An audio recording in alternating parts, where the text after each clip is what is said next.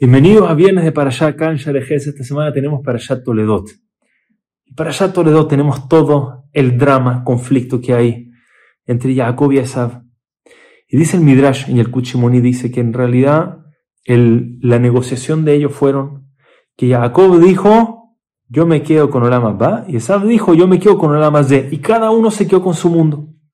Jacob vivió toda su vida enfocada en el mundo venidero, y Esav vivió toda su vida enfocada en este mundo.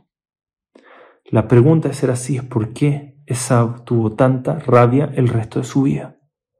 ¿Por qué no pudo aguantar que Jacob se quedó con la mamá? Si en verdad no le interesaba la mamá, solo le interesaba la mazé.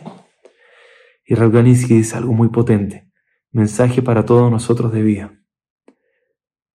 Dice, Esab entendió el error que cometió un tiempo después, y es un error que a veces nosotros cometemos y no nos damos cuenta. Y Jacob eligió la mamá. Toda su vida en este mundo iba a estar destinada a el mundo venidero. Es decir, mitzvot, buenas acciones, rodearme de gente buena, hacer un buen impacto en este mundo. Cada vez que Besab veía a Jacob, se veía tan feliz, tan lleno, tan contento. Pareciera ser que con Olama va, vino incluido Olama Z. Con el mundo venidero, el que está persiguiendo el mundo venidero vive un mundo acá, en este mundo increíble. Y está por el otro lado que eligió Olama Z, con todos los placeres mujeres, comidas, banquetes, viajes. Su vida era terrible.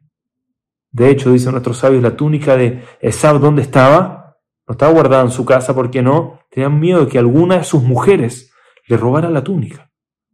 Esa es la relación que tenía Esab, marido-mujer, su relación de Esab, la guardaron de sus padres.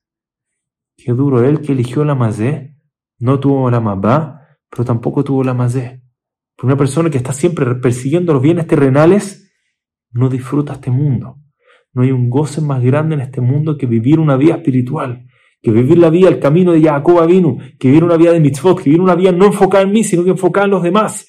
No hay una vida más especial, más elevada que esa vida. Que sea una enseñanza de nuestro patriarca Jacob vino, que podamos vivir la mazé por vivir una van, no por vivir una mazé. Es el verdadero placer en este mundo que Besat Hashem una vida increíble de alegría en este mundo y en el venidero. Nos vemos la próxima semana aquí en Shabbat Shalom.